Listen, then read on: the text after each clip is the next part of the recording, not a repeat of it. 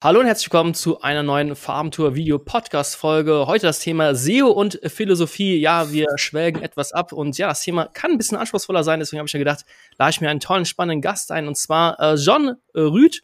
Ich hoffe, ich habe den Namen richtig ausgesprochen von der Ratio, ähm, Ratio sage ich. Verdammt, wir haben gerade eben gesprochen davor. Von der Rato Digital GmbH, da bist du Mitinhaber. John, ja. moin moin, ich grüße dich. Guten Morgen, Fabian. Danke, dass ich dabei sein darf hier. Ja, äh, vielen Dank, dass du dir Zeit nimmst. Äh, man sieht auch so ein bisschen im Hintergrund den Dschungel da. wo, wo bist du denn gerade aktuell? Aktuell bin ich nicht, wie viele immer denken, auf den Philippinen, sondern im schönen Byronshire in Australien. Das ist so ziemlich der östlichste Zipfel auf dem Festland. Mhm. Und äh, da, da bin ich zurzeit mit meiner Frau. Genau. Okay, nice, nice, nice. Also äh, vielleicht um klar äh, dich ein bisschen vorzustellen, mit die Zuhörer, Zuschauer äh, ein bisschen weiß, äh, wer du bist, was du kannst. Deswegen meine Frage an dich: Wer bist du? Was kannst du? Was machst du? Ja. Da kann ich natürlich jetzt äh, eine kurze Version machen, aber auch eine lange, äh, wie du magst. Ich mach gerne die lange Version. Je mehr wir erfahren von dir, desto spannender ist es ja eigentlich auch. Okay, cool. Also ähm, Du hast ja schon richtig gesagt, ich bin John und äh, ich bin ursprünglich aus äh, Bayern, äh, so im Umland von München groß geworden. Und ja, ähm, wie, du, wie du siehst, bin ich ähm, im Ausland. Das hat auch damit zu tun, dass ich selbst ähm, einen deutsch-philippinischen Background habe. Das heißt, die Philippinen muss man fast immer mitdenken bei allem, was ich tue. Und äh, du hast mich ja schon richtig angekündigt als ja, Mitgründer von Rato. Vielleicht war das auch so noch freudscher Versprecher, äh, weil Ratio ist ja ein schönes lateinisches Wort, ne, was äh, Vernunft ja. heißt. Und ja.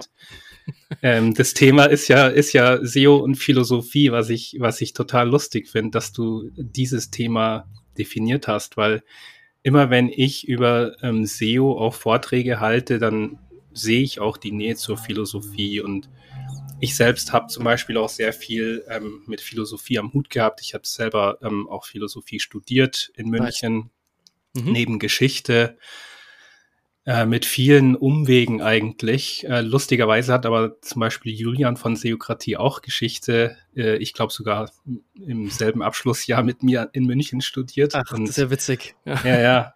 Wir sind uns da gar nicht so oft über den Weg gelaufen, weil ich glaube, er, er war ähm, noch früher als ich in der SEO äh, unterwegs mhm. und ich war dann so, ich glaube, ein Jahr später mit, mit in der Szene aber bei weitem nicht so intensiv wie er jetzt zum Beispiel, ja. Hab, habt ihr euch damals schon über SEO ausgetauscht oder kam das erst später oder wie, oder?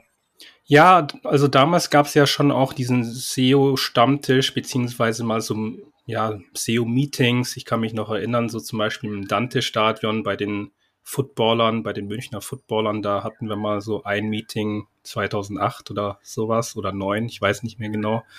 Und dann ist ja der SEO-Stammtisch auch, ich glaube, auf Initiative von, von Julian und auch ähm, Markus Tandler immer mhm. größer geworden. Bis er dann zum größten SEO-Stammtisch Deutschlands wurde, glaube ich. Äh, da, da war ich dann aber auch gar nicht so viel mit dabei. Ich ja. glaube, heißt jetzt auch irgendwie SEO-Nomaden oder hieß der früher mal so? Also der genau. hat irgendwie ähm, ganz besonderen Namen, also Respekt genau. Äh, was er da aufzieht. Ja. ja, ja, krass, total. Äh, die waren schon immer sehr in der Szene ähm, äh, unterwegs und mhm. Haben dann natürlich auch unheimlich dazu beigetragen, dass da viel passiert ist. Und ja, also Münch, München ist ja eh, glaube ich, ein, ein ganz guter, ein ganz gutes Sammelbecken für SEOs. Ne? Wir haben, wir haben ja da einige große Agenturen auch und, und ja, auch viele kleine und Freelancer und so. Ja. Ich glaube generell so die ganzen Großstädte in Deutschland, da sammeln sich so die, der ganze SEO-Schaum. Ähm, äh, ich wollte Abschaum schon sagen, das meine ich natürlich nicht. äh, der, der, ganze SEO-Bubble, äh, die da versammeln sich da immer. Äh, wobei ja. ich muss sagen, hier in Düsseldorf fühle ich mich relativ einsam. Also so viele SEOs kenne ich hier gar nicht. Aber mhm. die sitzen ja alle in Berlin oder in München oder keine Ahnung. Hamburg. Ja. Hamburg. Ja, genau. ja, ja ähm, ich meine, SEO ist, ist so ein Thema, ne? Also wenn man, wenn man so will, bin ich ja so 2008 so richtig in die SEO, gerutscht, weil ähm, da hatte mich dann der Inhaber einer Agentur mal angeschrieben. Mhm weil, ähm, weil ich zusammen mit meinem Bruder und meinem Dad einen, einen Blog hatte, ne? Und, und, ähm, und äh, da ging es dann so um Linktausch und, und so. Und ich wusste halt nicht, äh, dass, dass man mit Links auch Geld verdienen kann. Das war 2008, glaube ich. Mhm. Und äh, das war dann total spannend für mich, weil, weil ich neugierig geworden bin. Ich hatte SEO zwar schon gehört davor, ich glaube so 2007 das erste Mal, als ich ein, es war tatsächlich ein, Spie ein Spiegel-Special gelesen habe, ja. Mhm. Ähm, da gab es so ein Spiegelmagazin nur über Google. Und ich war immer schon neugierig ähm, zu verstehen, was Google eigentlich äh, macht und wie, wie das funktioniert. Aber dann hatte mir irgendjemand mal 2007 erzählt von SEO und ich hatte dann auch mal so einen Webdesign-Kurs gemacht an der, an der Uni beziehungsweise am LAZ, am Leibniz Rechenzentrum in München und da kam das dann immer wieder auf und als ich dann die E-Mail bekommen habe, in Bezug auf Linktausch und Linkkauf und so, da bin ich dann natürlich sehr neugierig geworden.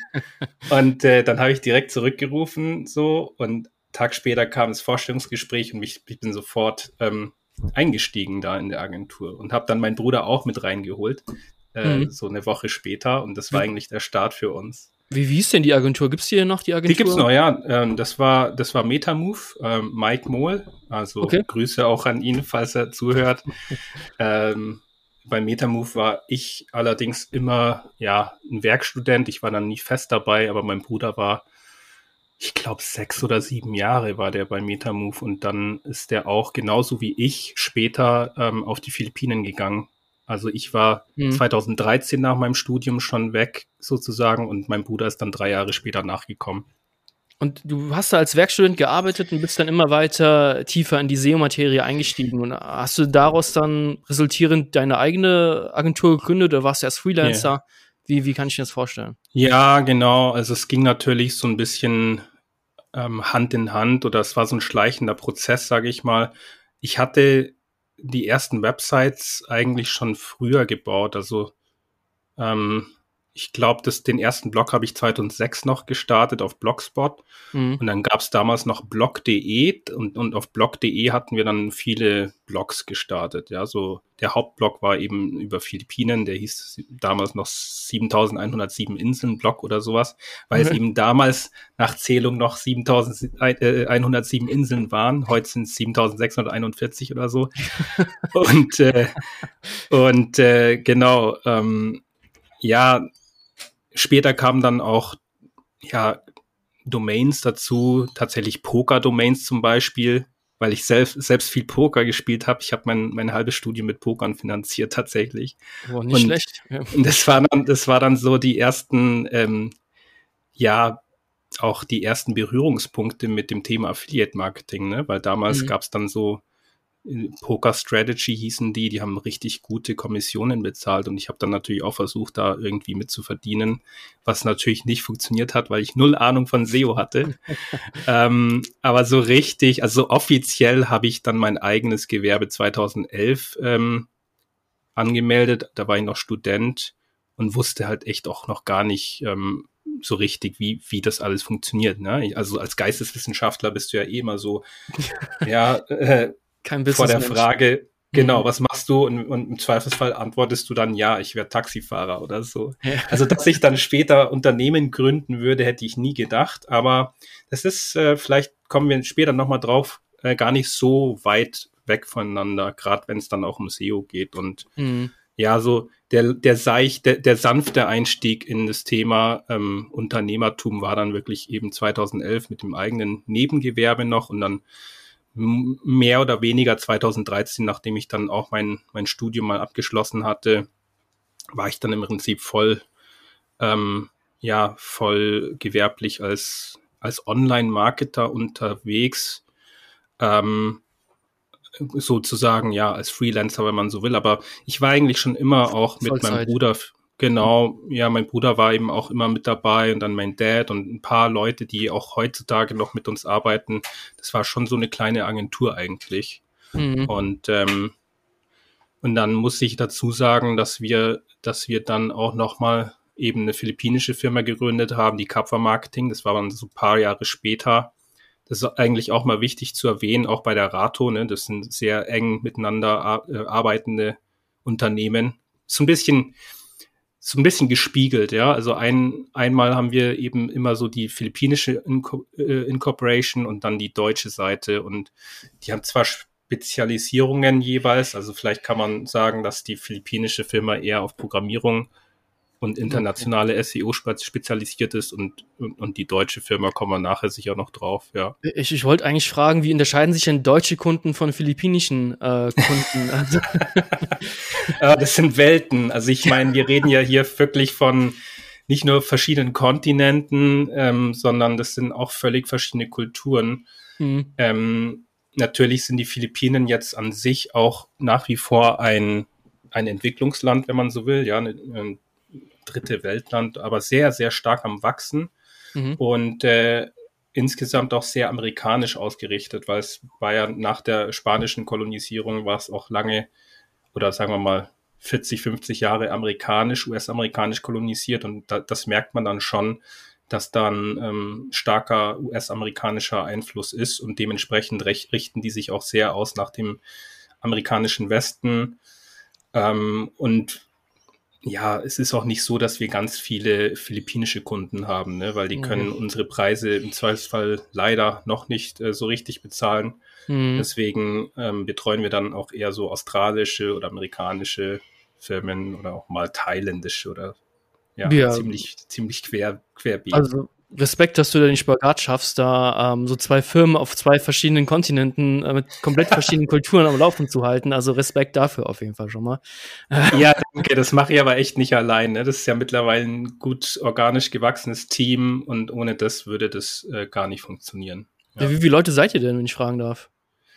Ähm, also bei Cover Marketing sind es more or less zehn. Äh, teilweise, je nachdem, wann, wann du fragst, sind es auch mehr und dann auf deutscher Seite mit den Gesellschaftern sechs. Also okay. Bisschen, ah ja, gut, gut. Das ist ja schon mal als, ordentlich. Also schon ja, es ist, es ist okay. Also es ist natürlich jetzt auch vom Gehaltsgefüge nicht vergleichbar. Ne? Also ich, in Deutschland ist es deutlich schwieriger, jetzt ein Team von 15, 20 Leuten zu unterhalten. Ja, wenn du jetzt so einen Mix, klar. Klar, da musst du gut Umsatz machen. Ähm, ja, ja. sonst äh, ja. wird es nicht so einfach, das stimmt, ja. Ja. Ähm, ich würde mal sagen, wir gehen mal so ganz, ganz langsam schon in das Thema rein, wenn das für dich passt. Klar. Und zwar äh, SEO und Philosophie. Ich habe ähm, ein Kumpel hat mal äh, gefragt, wie ich Philosophie definieren würde. Da habe ich gemeint, irgendwie Philosophie, die oder Philosophen allgemein stellen viele Fragen, geben aber keine klaren Antworten. Ja, das ist so, so hm. meine äh, rudimentäre äh, Definition. Wie, wie, wie, siehst du denn die Philosophie? Und auch die, gleich direkte zweite Frage, wo siehst du die Verknüpfung zwischen SEO und Philosophie? Hm. Ja, das sind sehr gute Fragen. Also ich, beziehungsweise auch Philosophen generell, die gehen ja immer sehr stark erstmal in die Definition von Einzelworten, ja. Und mhm. Philosophie kommt aus dem Griechischen eigentlich, also alles, was mit Phil zu tun heißt, äh, hat, hat, hat was mit, mit Liebe zu tun, ja. Ähm, oder ja, Liebe ist eigentlich schon eine ganz gute Übersetzung und dann Sophia ist die Weisheit. Das heißt, Philosophie ist eigentlich sowas wie die Liebe zur Weisheit. Ähm, ich denke auch, dass es immer sehr stark mit Wahrheit zu tun hat. Und heutzutage ist zum Beispiel die Philosophie, zumindest in München, wie ich sie dann kennengelernt habe, sehr nah an der Logik. Also Logik ist wirklich eigentlich eine mathematische Wissenschaft schon. Ja, da geht's allerdings auch über Wissenschaft hinaus. Das heißt, du versuchst zu verstehen, was sind eigentlich die Grenzen der verschiedenen Wissenschaften. Was, es gibt ja zum Beispiel Psychologie, ähm, Physik, ähm, Mathe ist vielleicht die reinste Wissenschaft mhm. und die Logik, also die ähm, die Philosophie versucht in der Logik dann so ein bisschen mehr diesen wissenschaftstheoretischen Ansatz äh, zu fahren und, und zu überprüfen, was ist denn überhaupt aussagbar, was kann denn überhaupt wahr sein? Also in der Logik, da kannst du ziemlich klar sagen meistens, was wahr ist und was nicht, ja, was der Fall ist und was nicht. Und die Informatik, die verwendet es natürlich dann auch, ja. Kann man denn sagen, dass die Philosophie sich verschiedenen Wissenschaften sich einfach aneignet oder daraus Lehren zieht? Ja, es gibt auch in jeder Wissenschaft eine Philosophie dieser Wissenschaft, also vielleicht die Philosophie der Biologie, die Philosophie der Physik und so. Da gibt es auf jeden Fall sehr viele Schnittmengen und auch Grenzbereiche. Mhm. Ähm, die Philosophie würde ich sagen, die steht immer über den Wissenschaften, weil die Wissenschaften, die gehen ja meistens auf bestimmte Theorien zurück. Ja, also Beispiel, du hast jetzt ähm, meinetwegen Newton mit der, mhm. mit der Schwerkraft und dann hast du dieses theoretische Modell von Isaac Newton und kannst viele Dinge erklären. Aber dann kommt einer wie Einstein her und, und sagt dann, hey, das ist alles relativ und dann kommt die Quantenphysik und so und dann hast du völlig andere Theorien, die dann die Welt anders erklären. Und so ist es ja auch in der Chemie und in anderen Wissenschaften. Die haben eigentlich immer einen anderen Blickwinkel auf die Wahrheit, wenn man so will. Und wenn man jetzt Kant zum Beispiel betrachtet, der hat ja irgendwann gesagt, die, ähm, man, man kann immer nur ein, eine Perspektive auf die komplexe Vielfalt der Wirklichkeit haben. Ja, wenn mhm. du zum Beispiel eine Flasche anschaust, meinetwegen eine Cola-Flasche, dann sieht die von oben rund aus. Ja, dann kannst du sagen, wenn du nur diese Perspektive hast, dann ist die nur rund. Wenn du von der Seite drauf schaust, dann merkst du, aha, die hat ja irgendwie so einen geshapten Body sozusagen und, und je nachdem, welche Perspektiven du eben einnimmst, welche wissenschaftliche Perspektive auch, kommst du zu anderen Schlüssen und Erkenntnissen. Und ja, also haben, sehr spannend. Es ist auf jeden Fall super spannend. Äh, deswegen habe ich dich auch eingeladen, weil es so mega spannend ist. äh, haben wir SEOs nicht auch das Problem, dass wir verschiedene Perspektiven haben? Besonders, weil SEO ist ja so gesehen keine exakte Wissenschaft. Wir wissen ja, mhm. zwar kennen wir viele Ranking-Faktoren, aber wissen nicht, wie stark die gewichtet sind. Google verschleiert ja auch viel und gerne, was auch vollkommen nachvollziehbar ist natürlich. Die müssen sich mhm. auch selbst schützen. Aber wie, wie siehst du denn da so die, diese Zusammenhänge zwischen SEO und Philosophie? Vielleicht können wir da ein bisschen drauf Genau, eingehen. sehr, sehr gut. Ähm, also der Bogen wäre jetzt quasi, wenn man sich jetzt ähm, schaut, wie Google plump gesagt funktioniert. Ja, die machen ja algorithmische Untersuchungen, die auch sehr stark mit der Semantik von sogenannten Keywords zu tun haben. Und ähm, die versuchen dann zu verstehen, was da eigentlich gesucht wird, ja, und dann versuchen die Ergebnisse zurückzuspielen.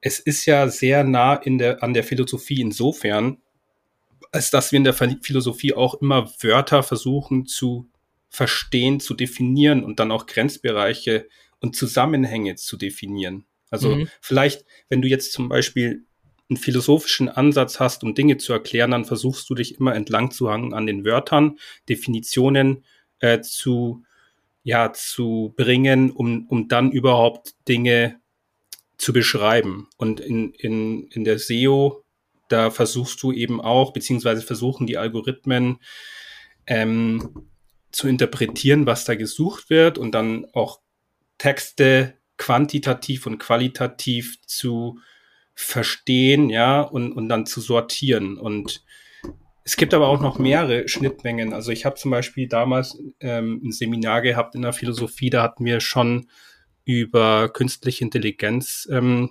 geforscht, wenn man so will. Mhm. Es geht ja immer zurück auf die ähm, Untersuchung des menschlichen Gehirns, ja, neuronale Netzwerke und so weiter. Und, und dann ähm, ging es zum Beispiel um die Willensfreiheit und den menschlichen Geist, ja, wo, wo werden überhaupt bewusste Entscheidungen getroffen? Und damals schon haben wir ziemlich viel uns diese Experimente angeschaut, die in Richtung Machine Learning gehen und künstliche Intelligenz und so weiter äh, maschinelles Lernen. Und das ist ja das, was Google auch sehr stark versucht einzusetzen. Und nicht nur Google, sondern auch die anderen großen Firmen aus dem Silicon Valley, ja, versuchen mhm. immer äh, in gewisser Weise das menschliche Gehirn nachzubilden und auch besser zu machen. Aber sie werden wahrscheinlich nicht, aus meiner Sicht zumindest, nicht so schnell dahin kommen, wo das menschliche Gehirn jetzt schon ist. Ja, wir haben ja viel, viel komplexere Systeme in unserem Gehirn, als dass wir heutzutage in der Lage sind nachzubilden. Aber es ist schon sehr faszinierend zu sehen, was da jetzt alles passiert, gerade auch natürlich im Hinblick auf äh, ChatGPT, was du ja auch schon häufig gebracht hast in den letzten ja. Videos. Also da sehen wir schon ähm, Riesenfortschritte, vor allem weil eben jetzt die Speicherkapazitäten einerseits so groß sind und natürlich auch die Internetgeschwindigkeit. Das war jetzt vor 10, 15 Jahren, als ich das Seminar gemacht habe, noch nicht so. Und das hat natürlich einen richtigen Boost gegeben. Ja.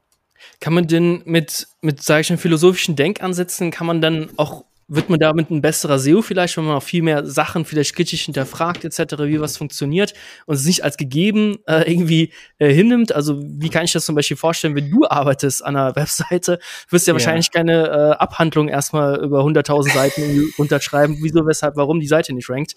Die hangelt sich dann ja auch an bestimmten Faktoren. Ähm, dann ab, oder? Ja, ja.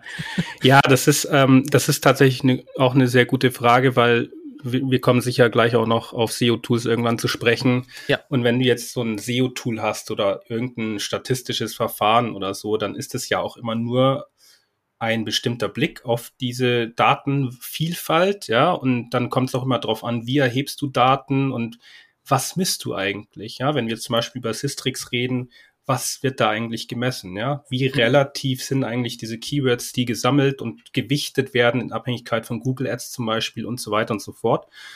Ähm, und jeder, jeder der im Nischenbereich SEO macht, der weiß, dass in Systrix da erstmal nicht so viel auftauchen kann, ja, weil wenn ja. du jetzt eine völlig unbekannte Nische besetzt, dann gibt's diese Keywords in der Datenbank noch gar nicht so richtig. Und ja. dann ähm, brauchst du natürlich andere Tools und andere Blicke oder Perspektiven auf diese Wahrheit wieder, ja. Und wir wissen ja auch, ähm, die, die KPIs, ja, diese, diese Metriken, die wir dann auch den Kunden vermitteln, die können sehr vielfältig sein und und ähm, für mich ist es dann als Geisteswissenschaftler und Philosoph schon sehr, sehr gut ähm, auch zu verstehen, dass es eben so relativ ist, dass man immer idealerweise verschiedene Erklärungsansätze fährt oder äh, parat hat, damit man auch ähm, der Wahrheit, die es da vielleicht irgendwo gibt, am nächsten kommen kann. Aber weil du vorhin auch schon gesagt hast, SEO ist wirklich keine Wissenschaft, äh, die ist eben wirklich SEO ist eigentlich nur basierend auf Tests und mhm. Erfahrungen. Also du, du hast ja niemals den exakt gleichen oder selben Fall, wenn du jetzt Website A oder B hast. Die haben eine andere Historie, die haben einen anderen Server, die haben andere Content-Genese und so weiter. Das heißt, du hast eigentlich immer ein, ein Unikum sozusagen, ein, ein, einen einzigartigen Fall. Und Wissenschaft basiert ja auf experimentelle äh, Reproduzierbarkeit und das hast du halt in SEO nie. Du ja, kannst ja. nie sagen, du machst X, dann passiert Y. Du ja, kannst sagen, wahrscheinlich ist es so, dass wenn ich X tue, dass Y eintrifft, aber du kannst es nie mit hundertprozentiger Sicherheit sagen. Ja, es gibt keine Garantien. Also äh, auch äh, wenn wir kurz bei den SEO-Tools bleiben mit der Wahrheit, äh, jedes Tool hat so seine eigene Wahrheit. Wenn ich alleine schon die äh, Suchvoluminas äh, mir anschaue, äh, dann sagt ein KW-Finder oftmals leicht andere Werte als ein Ahrefs oder ein SEMrush. Ja, also ja. Äh, das, das hast du auf jeden Fall sehr sehr gut äh, zusammengefasst, dass irgendwie keine keine so 100% Wahrheit da draußen existieren kann. Aber das macht das ja. Ganze ja auch irgendwie spannend, oder? Mhm. Unbedingt. Und das ist wahrscheinlich auch mit dem Grund, warum ich so leidenschaftlich SEO bin. Also es gab mal eine Zeit zwischendurch, da war ich dann eher so der, komme ich vielleicht auch noch drauf, der Reiseveranstalter. Also wir haben ja dann aus dem Blog irgendwann eine größere Reisefirma gemacht. Nice. Ähm, und, ähm, und dies ging aber auch immer zurück auf, auf SEO, ja. Das ist eine ganz große Stärke von uns gewesen. Und natürlich Google Ads gepaart damit war immer super. Und ähm, für mich ist es jeden Tag immer wieder aufs Neue ein, ein Abenteuer zu googeln, zu gucken, wie haben sich jetzt Kundenwebsites entwickelt und wie haben sich Maßnahmen ausgewirkt oder auch nicht und wie kann man jetzt ähm, die Strategie vielleicht ändern, weil das und das passiert ist und da wieder ein Update war und hier ist PageSpeed nach unten gegangen und und und. Und äh, ja. Versucht ihr denn äh, trotzdem, sage ich mal, Prozesse zu entwickeln in eurer Agentur, dass es irgendwie auch ein Junior-SEO, sage ich einfach mal, ein Audit machen kann? Oder ist das in deinen Augen so komplex, weil jede Webseite so einzigartig ist, das kann dann nur ein Profi äh, so ein Audit machen? Oder versucht ihr schon Strukturen irgendwie reinzubringen? Ja, unbedingt. Also es ist schon sehr wichtig, wenn, wenn man jetzt dieses Wort Skalierbarkeit bemühen möchte, ja. dass man eben eine gewisse Routine und Reproduzierbarkeit entwickelt.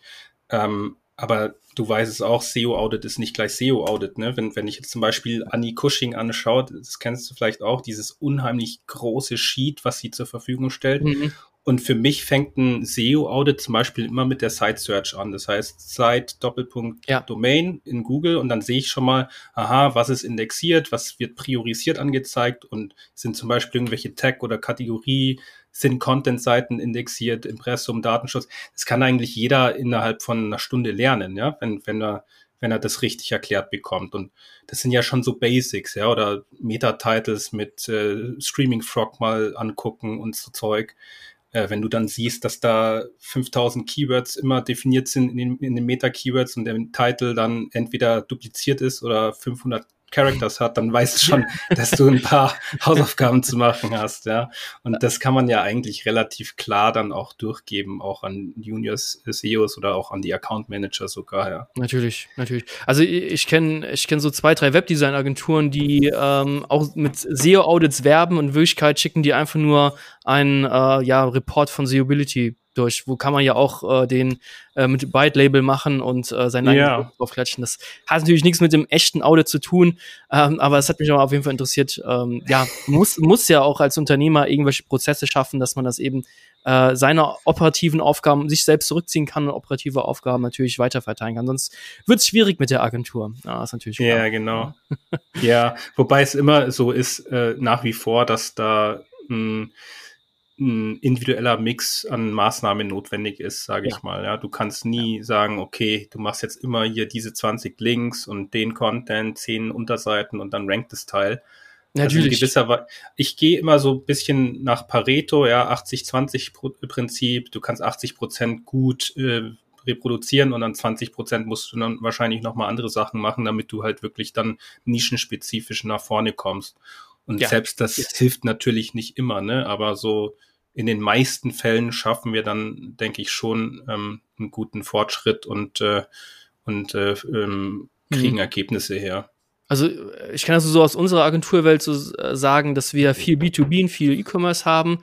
Und ein E-Commerce-Audit ist ist nicht komplett anders, aber da, da sind ganz andere Faktoren irgendwie gehen da rein, wie so ein, so ein B2B-Audit. Ja. Weil B2B-Kunden haben meistens noch kein SEO gemacht, keine Keyword-Recherche, haben vielleicht 100 Unterseiten, wenn überhaupt, das ist schon viel zu viel meistens. Ja. Äh, und dann kommt so ein E-Commerce-Schiff, irgendwie äh, wurde irgendwie jahrelang selbst SEO gemacht, jetzt soll es irgendwie professionell gemacht werden, gibt es Millionen von Kategorien, Millionen von Produktseiten, äh, Schema wurde nicht richtig ausgezeichnet und so weiter. Also das sind so viele verschiedene Sachen.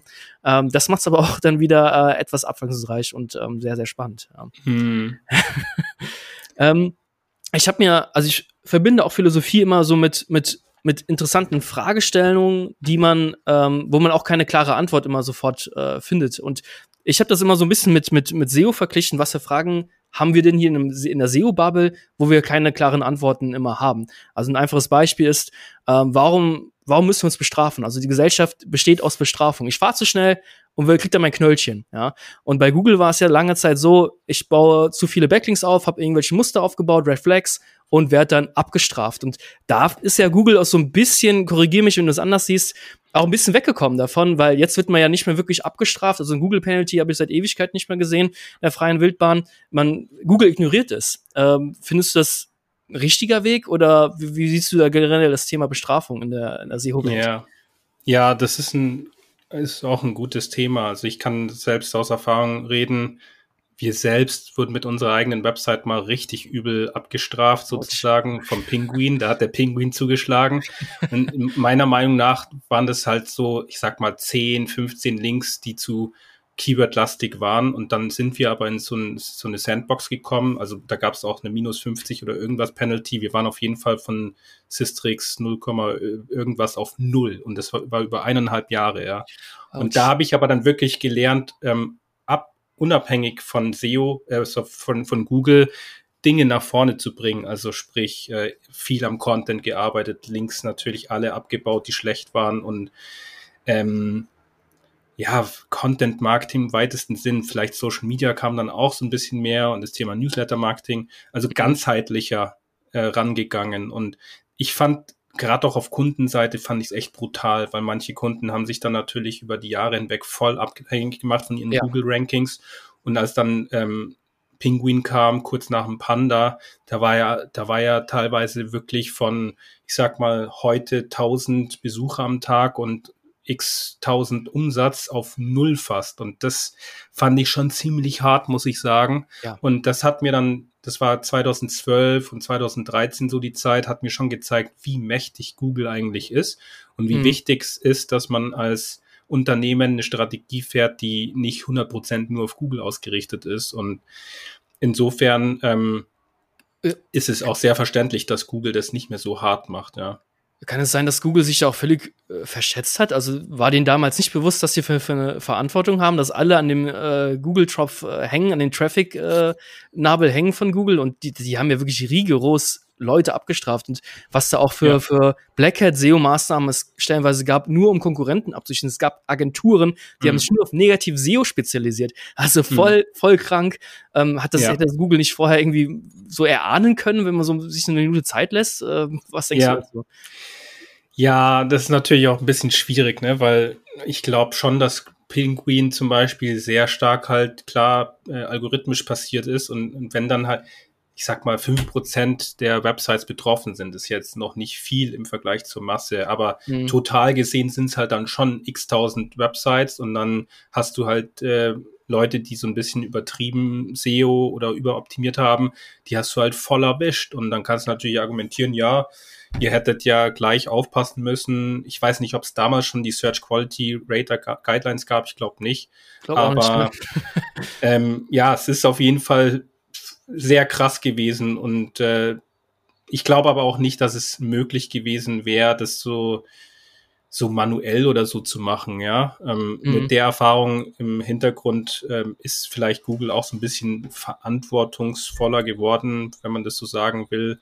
Mhm. Ähm, äh, die haben natürlich auch viel mehr Daten mittlerweile. Also im Vergleich zu vor zehn Jahren können die viel mehr auswerten und können wahrscheinlich auch diese Maßnahmen und algorithmischen Änderungen besser abschätzen. Und das könnte vielleicht auch eine Erklärung dafür sein, warum das eher täglich in kleinen Updates passiert und nicht jetzt äh, immer so in dem Jahres, großen Jahresupdate, wobei ja im August zum Beispiel jetzt auch wieder ein größeres Update war, muss ich sagen. Und ja. hin und wieder gibt's halt dann doch wieder so ähm, Spikes und Drops und so und dann muss man wieder die Köpfe zusammenstecken Natürlich. und eine Strategie fahren oder arbeiten, um da wieder ähm, das gerade zu biegen.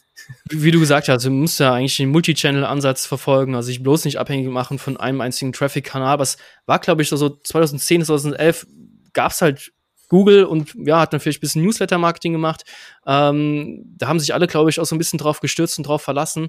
Und äh, viele haben vielleicht auch das System auch zu stark ausgenutzt. Was, Google konnte sich da vielleicht gar nicht anders weiterhelfen und gesagt hat, ihr müssen jetzt rigoros die ganzen Black Hat und Linkkäufer knallhart irgendwie rauskriegen, weil sonst, die mussten ja an sich selbst denken, weil wenn die Suchergebnisse dann Schrott sind und die fangen die Leute an, vielleicht Bing zu nutzen, etc. Mhm. Ähm, das war vielleicht auch so ein Eigenschutz. Hast du denn, wie, wie, habt ihr denn damals eure eigene Domain aus dem Google Penal Penalty wieder befreien können? Also was, ja. was gab es da für Ansätze? Ja, das waren bestimmt so fünf bis zehn Punkte. Also Punkt eins natürlich gucken, dass diese Links äh, gelöscht werden oder disavowed. Ich weiß gar nicht, ob es disavow schon gab, aber wahrscheinlich schon. Mhm. Äh, Linktexte ge geändert, gar keinen Link mehr aufgebaut. Also ich war, ich bin ja mit Linkaufbau echt groß geworden. Ne? Ich war ja wirklich so der Link-Ninja damals und ähm, viele, ja. Also ja, genau. und dann äh, hat man halt da weniger gemacht und dafür wirklich den Content verbessert, bessere Bilder aktualisiert und dann kann ich mich erinnern, haben wir auch das E-Book und ein eigenes Buch geschrieben, was dann verkauft wurde. Äh, das, das hat Google dann auch natürlich gemerkt, ja, dass man da andere Maßnahmen gemacht hat, YouTube-Videos und dies und das, Social Media. Mhm. Äh, Newsletter-Marketing habe ich schon erzählt. Später dann kamen auch natürlich Messebesuche dazu, was natürlich auch wieder gute Links äh, produziert hat. Ja, das gab, das, das waren dann schon gute Signale. Und irgendwann mhm. gab es dann zack über Nacht wieder so den den Spike, hat aber wirklich eineinhalb Jahre gedauert. Und Krass. ich kann mir halt auch vorstellen, also ich weiß es selber, weil damals habe ich ja auch einige Kunden noch betreut. Ähm, das war dann bitter für die. Die haben dann teilweise natürlich neue Domains projektiert und 301 äh, Redirect gemacht und dann mhm. ging das manchmal gut, manchmal nicht. Äh, manche mhm. sind halt gescheitert und manche sind dann groß geworden, weil andere weggekommen, weggegangen sind. Ja, aber das, das waren so, das waren so die Maßnahmen, denke ich, ähm, die, die dann aus diesem, aus dieser Sandbox mit der Zeit geführt haben. Ja, es ist ja. irgendwie eine spannende Zeit. Es hört sich immer an wie vor 100 Jahren so eine Wildwestzeit, aber das ist ja eigentlich gerade nur so 11, 12 Jahre her. Es ist eigentlich echt verrückt. Also ähm, ich habe 2013 mit SEO angefangen. Ähm, da gab es dann auch, also das, ich habe so diese, diese äh, Phasen von, von Pinguinen, Panda, diese Anfangsphasen so ein bisschen verpasst. Da war ich ein bisschen zu spät dran. Aber trotzdem habe ich ja auch gemerkt, weil für vielen Kundenprojekten, wenn du es irgendwo übertreibst oder du einen bösen Konkurrenten hast, ja, dann hast du halt ein Problem. Also musst du schnellstmöglich Links entwerten und so weiter. Und diese Wildwest-Zeiten sind ja wirklich vorbei. Also, oder kennst du ein aktuelles Kundenprojekt irgendwie, wo jemand versucht hat, jemanden abzuschießen? Wie ist so deine Erfahrung? Also negativ SEO nicht, aber ich war ja auch eineinhalb Jahre bei, ich glaube, der größten Agentur in Australien, ja. Mhm. Bei, die, damals hießen die noch WME. Da hatten wir ungefähr 5000 Kunden weltweit. Wow. Und du kannst dir nicht vorstellen, was in Sachen Spam noch alles funktioniert hat damals. Das war 2015, 16, aber mhm. auch nach wie vor funktioniert. Also ich mhm. kenne einige Agenturen äh, hier in Australien, die machen ganz viel noch mit PBNs und so, so Kram und das funktioniert ja. 1A. Ja. Und ich will jetzt keine Namen nennen, aber ich weiß auch einige richtig gute SEOs von damals noch, äh, die halt immer die Grenzen ausgelotet haben und die wussten ganz genau, so weit können die gehen. Wenn du dahin gehst, dann schießt du die Website ab und die sind dann immer schön in diesem Graubereich geblieben und mhm. haben halt die Websites wirklich super nach oben optimiert. Also und also, äh, ja ist ja dieser Begriff Greyhead äh, SEO, sage ich mal, dass man diesen Whitehead kommt noch nicht immer so voran, nee. wie man das gerne hätte. Du musst da schon diese Grenzen austesten. Das finde ich eigentlich auch, das macht ja eigentlich auch, sollte jeder SEO auch machen, immer wieder mal Grenzen austesten. Vielleicht nicht immer an den Kundenprojekten, wo dann irgendwie hunderte ja. von Mitarbeitern davon leben, aber so eigene Projekte hat ja, glaube ich, jeder irgendwo so ein bisschen ähm, rumfliegen, wo man so ein bisschen ja. austesten kann. Ähm, bezüglich BP, BPNs, ähm, setzt sie das selbst für eigene Projekte noch ein? Weil da sage ich dir ganz ehrlich, seit 2015 machen wir das zum Beispiel gar nicht mehr, BPNs. Nö, ähm, also wir haben natürlich nach wie vor ungefähr 100 eigene Projekte, ja. Und da, hm, ah, können, okay. da, da, hast du natürlich immer noch sehr viel äh, machen mit Gastartikeltausch und dies und jenes. Also für mich ja. als SEO war es immer so, A, ist es wichtig, eigene Projekte zu haben, ja, äh, um dann Optionen zu haben, um Kooperationen zu machen mit anderen, aber auch B, um wirklich zu testen. Ja, wenn ich dann wirklich mal ein eigenes Projekt abschieße, so what, ja, dann ja. mache ich halt das nächste. Und das genau. ist schon, finde ich, immer sehr wichtig gewesen. Also früher hatten wir noch deutlich mehr. Jetzt sind es eben weniger, wobei es eben immer noch gut, ich sag mal so gut 100 oder 80 oder sowas sind um, um den Dreh. Ähm, und äh, das finde ich eigentlich nach wie vor ganz gut. Und wenn ich die Gelegenheit habe bei Kunden zum Beispiel und die haben zum Beispiel meistens ja auch noch so drei, vier Domains rumliegen, ja, dann projektieren wir die auch noch, machen Satellitenseiten, die vielleicht einen thematisch anderen Schwerpunkt haben, aber ich hm. sag mal, es kann nie schaden, auch semantisch sein Thema so ein bisschen äh, ganzheitlich zu bearbeiten und manchmal entwickelt sich ja auch was ähm, her, ja, aus dem Business heraus. Gerade wenn wir jetzt zum Beispiel in die SEO-Analyse gehen und wir merken, boah, wir haben da jetzt neue Keywords, die hatten wir vorher gar nicht auf dem Schirm, die passen aber gar nicht so zum ursprünglichen Business, dann mhm. macht man vielleicht ein neues Business, ja, und dann kann man aktiv durch SEO eigentlich Geschäftsfeldentwicklung betreiben, was ich auch sehr spannend finde. Man hat ja auch die Daten. Also das ist ja das mhm. Spannende. Du weißt ja auch, was gesucht wird, wo könnte ein Markt sein, äh, wo man vielleicht äh, reinstechen könnte, im wahrsten Sinne des Wortes, mit seiner eigenen Domain. Äh, das ist ja super spannend. Das äh, kenne ich so aus meinem Studiumzeit, äh, wo dann ein Professor versucht hat, einem ähm, das war so ein äh, Mittelstandsmanagement, hieß das, so ein Thema, wie macht man sich selbstständig? Und der hat dann versucht, anhand von irgendwelchen rudimentären Daten von irgendwelchen äh, Bundesämtern eine Kriminalbuchhandlung in Koblenz aufzumachen, wo ich damals cool. gedacht habe, das kann, glaube ich, nicht so gut funktionieren. Also hört sich irgendwie nicht so gut an. Ähm, das ist eigentlich das Schöne am Online-Marketing, dass wir die Daten haben.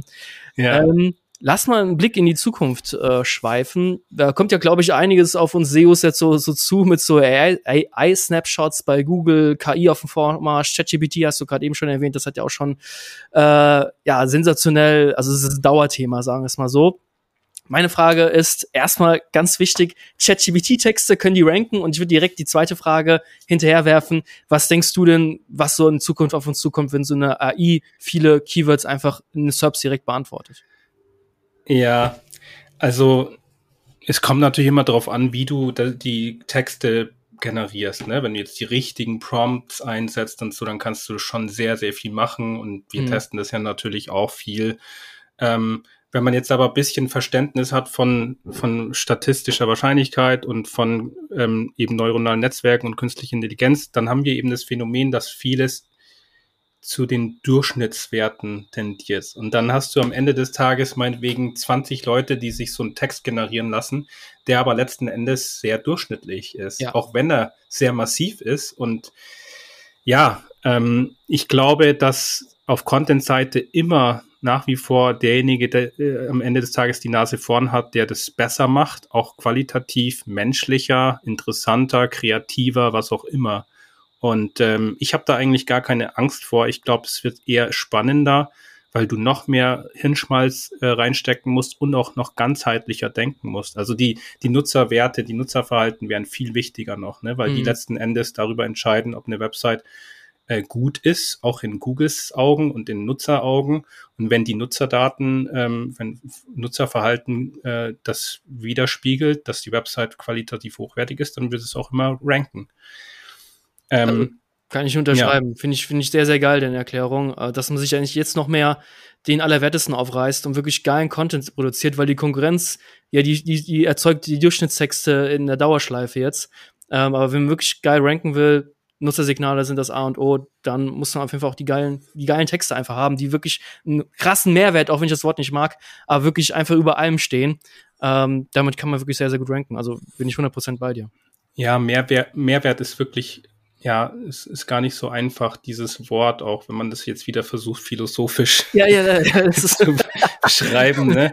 Mehr, quantitativ mehr oder wertvoller an Informationen, Inhaltlich, was auch immer, mhm. aktueller, ja, schneller auch recherchiert, was auch immer, interessante, ist interessantere Bilder, Videos, eben ganzheitlicher, ja, dass man eben wirklich versucht, sich in den Menschen, in den User hineinzuversetzen und wirklich ähm, versucht, Mehrwert zu generieren, indem man Probleme löst, ja, so viel wie möglich auf der Customer Journey.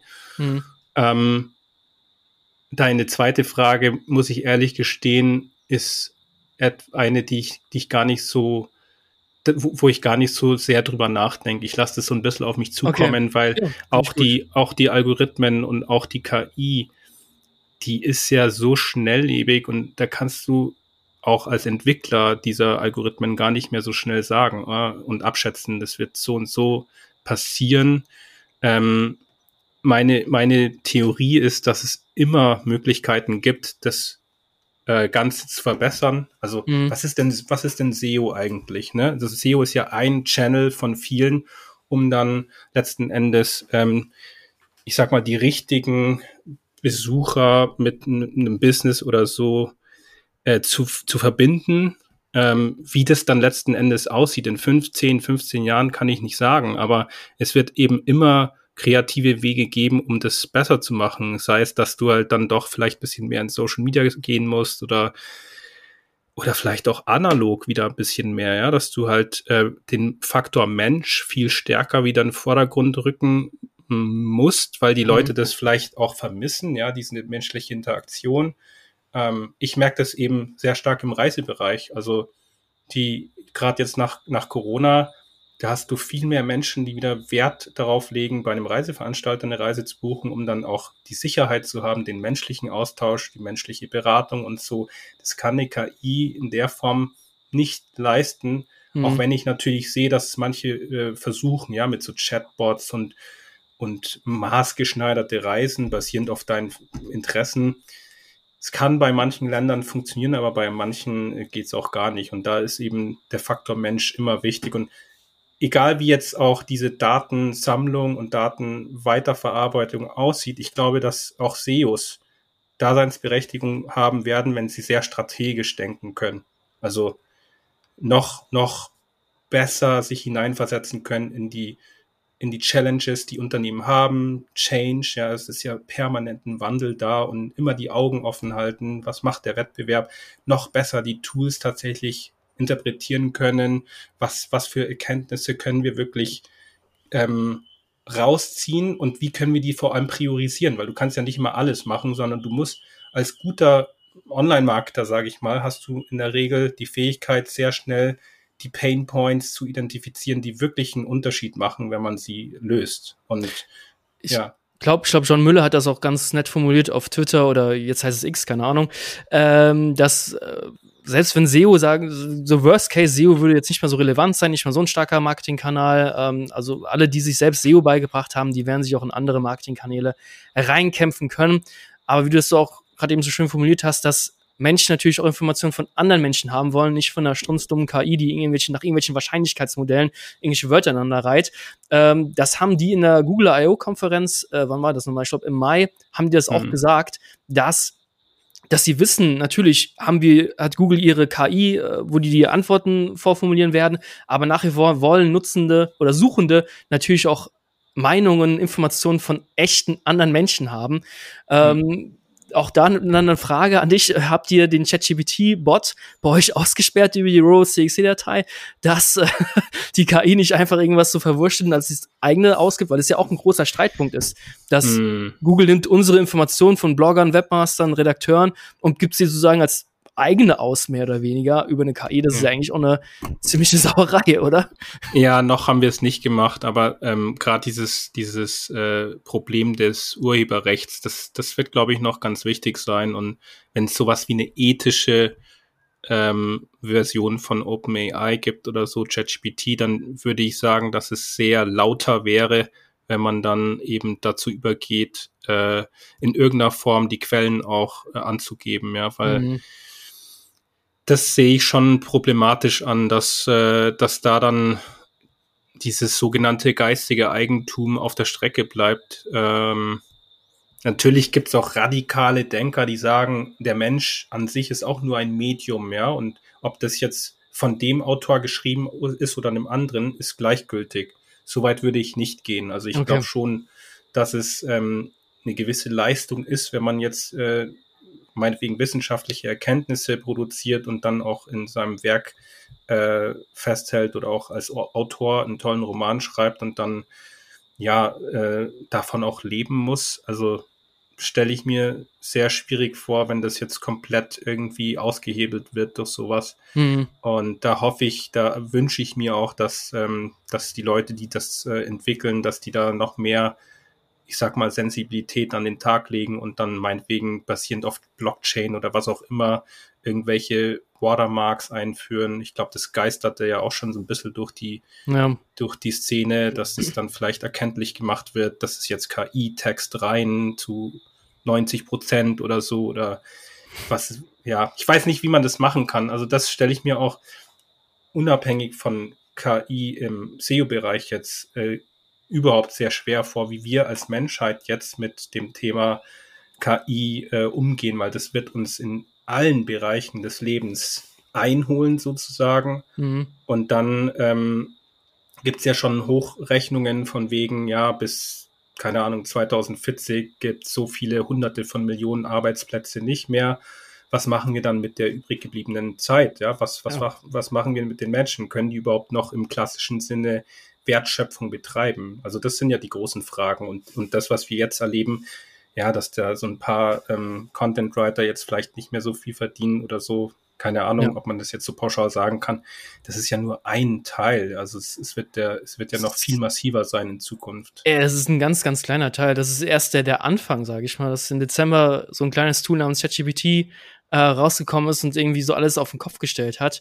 Ähm, ja, super spannende Zeit. Also ganz kurz zu den Texter zu kommen. Also unsere Texter, wir haben viele äh, freiberufliche Texter äh, im Team, die schreiben mir auch eigentlich öfters schon in den letzten Monaten, hey, hast du noch mehr Aufträge für mich? Weil ja, so, so einfache, einfache Texte ja, lässt fast jeder mittlerweile von äh, ChatGPT schreiben oder auch äh, Lektorat etc. Also wir haben mhm. Lektoren mhm. auch äh, im Team, zwei, ähm, kann man auch mit DeepL, mit Write, äh, Writer heißt es ja, von DeepL, ja. alles äh, mitnehmen. Also ich glaube, das ist alles so ein bisschen im Wandel und ich glaube, wir SEOs müssen da auch wahrscheinlich äh, uns mitwandeln, auch wenn äh, Suchergebnisse es geben wird, auch die Leute nach wie vor Meinungen von anderen echten Bloggern oder äh, Menschenredakteuren lesen wollen.